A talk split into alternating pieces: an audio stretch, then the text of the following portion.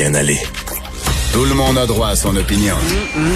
Elle requestionne, elle analyse, elle propose des solutions. Sophie Durocher. On n'est pas obligé d'être d'accord.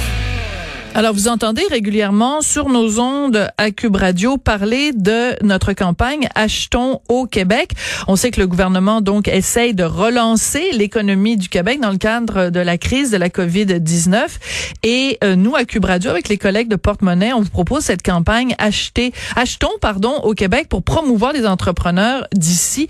On leur offre une valeur totale de 200 000 dollars d'inventaire publicitaire. Alors, euh, les compagnies qui veulent bénéficier de cette campagne s'inscrivent en quelques mots, décrivent leur entreprise sur un formulaire que vous trouvez à l'adresse suivante www.cube.radio pub et euh, jusqu'au 8 juillet 2020, il y a deux entreprises par semaine qui sont choisies et qui bénéficient d'un soutien publicitaire et je voulais juste vous mentionner que cette semaine, les deux entreprises qui ont été sélectionnées, c'est Super Super et la distillerie La Chaufferie. Si vous écoutez régulièrement euh, l'émission, on n'est pas obligé d'être d'accord. Vous savez que régulièrement, je fais des petites montées de lait. Je ne comprends pas pourquoi au Québec, on n'impose pas les masques à tout le monde, que ce soit obligatoire. Et j'entendais tout à l'heure Philippe Schnob de la Société de transport de Montréal qui disait, écoutez, bon, on va le recommander dans les transports publics, mais on est toujours ben pas pour avoir une police du masque. Ben pourquoi pas une police du masque? On va en parler avec Isabelle Larrivée. Elle est enseignante de littérature au collégial, elle est doctorante en sociologie et elle est euh, parmi d'autres euh, au euh, à l'origine d'un mouvement qui s'intitule Des masques pour tout le monde au Québec. Isabelle Larrivée, bonjour. Bonjour, Madame Durocher. Je vous adore, vous êtes mon héroïne. oui, mais on est plusieurs héroïnes dans le dans l'équipe quand même. Non, je comprends, mais vous dites tout haut ce que je dis moi-même tout haut depuis des semaines. Et ma collègue José Legault aussi dans le journal tape sur le clou régulièrement. Elle le fait ce matin aussi dans le journal. Comment vous est venue l'idée de faire ce mouvement-là des masques pour tout le monde? Ben, au départ, je dois dire que c'est ma complice Nancy de la Grave qui a, qui a créé la page Facebook, mais on était quand même un petit mouvement, un certain nombre de personnes à s'interroger sur la même question que vous avez posée au départ. Pourquoi c'est pas obligatoire? On a créé donc cette page. Nancy a créé la page. On a ensuite euh, produit un document dans lequel, bon, il y a une partie éditoriale, mais il y a toute une partie euh, scientifique mm-hmm. parce que, bon, Nancy, elle, elle enseigne les sciences au cégep et il y a une partie pratique. Euh, donc euh, tout ça sur sur notre page et depuis donc on a des conversations et c'est une page qui euh, qui est très très animée de plus en plus et donc notre objectif bien sûr c'est de faire en sorte que le masque devienne obligatoire au Québec à tout le moins dans la grande région de Montréal. On pense que c'est la meilleure façon euh, de, de, de, réduire la contagion et de contribuer aussi à réduire les décès. C'est important. Alors, c'est assez ironique que je vous parle aujourd'hui, Isabelle, parce que je sais pas si vous avez vu ces images de nos collègues de TVA Nouvelles, mais alors que Horace, docteur Arruda, euh, depuis le début, nous disait, bon, ben non, c'est pas recommandé. Après, il a dit oui, c'est recommandé, mais pas obligatoire. Ben aujourd'hui, il est à Montréal, plus précisément à Montréal-Nord. Et quand il s'est présenté à Montréal-Nord, qu'est-ce qu'il portait sur le visage? Un masque? Bon, nouveauté. Nouveauté? On va lui demander pourquoi. Ben, mais justement, qu'est-ce que vous pensez du fait qu'il ait d'abord cette valse hésitation au début? Non non non, après ça oui oui oui, après ça peut-être. Qu'est-ce que vous pensez de l'attitude de Dr Arruda? Ben, nous, on pense qu'au départ, comme c'est écrit dans l'entrevue que j'ai faite avec André Noël, euh, publiée dans Ricochet, au départ, on pense que c'est une stratégie pour pas que les masques soient euh, utilisés ailleurs que dans le milieu euh, hospitalier.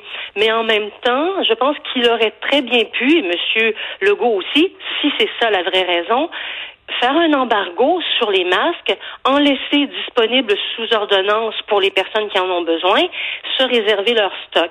Ce qui est inquiétant, c'est que ça persiste. Mhm. Et continue à bon minimiser relativement là euh, le, port du masque avec des arguments un petit peu euh, un petit peu légers là, genre euh, mettez-vous des bandanas si vous voulez. Donc ça ça marche pas ça, c'est pas sérieux. Ce monsieur est un médecin, il doit savoir que le masque est une barrière privilégiée pour bloquer les gouttelettes euh, qui seraient contaminées. Donc là, on, attend un petit peu plus euh, de sa part. Oui. Alors il y a une euh, une iconographie là qui circule beaucoup sur les médias sociaux où on fait une comparaison entre la Covid-19 et le pipi. Alors c'est sûr que c'est pour nous faire rire, mais c'est pour que tout le monde comprenne l'analogie. Alors on dit par exemple si tout le monde se balade tout nu et que quelqu'un te fait pipi dessus, ben toi tu vas être mouillé. Mais si toi si tout le monde porte un jean ben on réduit d'autant les risques de recevoir du pipi sur soi. Bon, ben remplaçons le, pipi par les gouttelettes de salive. Si moi je porte un masque et que vous vous portez un masque et que un de nous deux euh, est porteur de la COVID-19, ben on comprend fort bien que plus on va porter le masque, moins on a de chance de se faire pipi dessus les uns les autres. Ben, L'image est, est rigolote, mais elle est claire quand même. Oui, mais il faut que tout le monde. C'est pour ça qu'il faut, il faut un, décret. Monsieur Legault, il connaît ça, les décrets. Donc, il pourrait décréter que le masque est obligatoire. Parce que si 80% de la population porte le masque, on a déjà une réduction significative de la contagion. Ça s'est vu en République tchèque. D'ailleurs, ça se voit dans tous les pays asiatiques où il y a eu presque pas de, de, de contagion euh, majeure. En Taïwan, je sais pas, eu un nombre infime de, de gens contaminés. Donc, ça marche. On le sait on le sait parce qu'on voit géographiquement ce qui se passe avec le avec le, virus, et on le sait parce que les études scientifiques le prouvent, hmm. le montrent. Alors moi, quand j'entends c'est pas si scientifiquement prouvé, j'ai juste envie de dire ben venez donc sur notre page, hein, des masques pour tout le monde, et là vous allez voir que des preuves il y en a. Oui, et d'autant plus, je vous dirais, Madame Larrivée, qu'en 2007, il y avait un rapport qui avait été euh, déposé au Québec euh, qui euh, établissait clairement les différentes étapes à mettre en place en cas d'une pandémie. Et une de ces étapes-là, puis on était en 2017, la première chose, c'était de, de généraliser dans la population, dès qu'on mettait le pied en dehors de chez soi, le port du masque. Ah ben ils ont pas ils ont pas retenu leur bon euh, leur bon conseil parce que effectivement je pense que ça aurait dû être fait dès le départ. Euh, on n'a pas cette culture là ici. Ils l'ont en, en, Asie parce qu'ils ont connu plusieurs pandémies. Mais là on devrait le faire dès maintenant parce qu'il va y en avoir d'autres. Et celle-ci il faut la juguler. Donc le masque ça va être un excellent moyen même s'il y a des gens qui sont récalcitrants qui crient à leur liberté individuelle et tout. Moi, je veux bien tout ça, mais il y a des moments où il faut il faut concevoir les libertés individuelles comme étant une liberté collective mhm. à vivre en santé et surtout à survivre. Hein. Oui.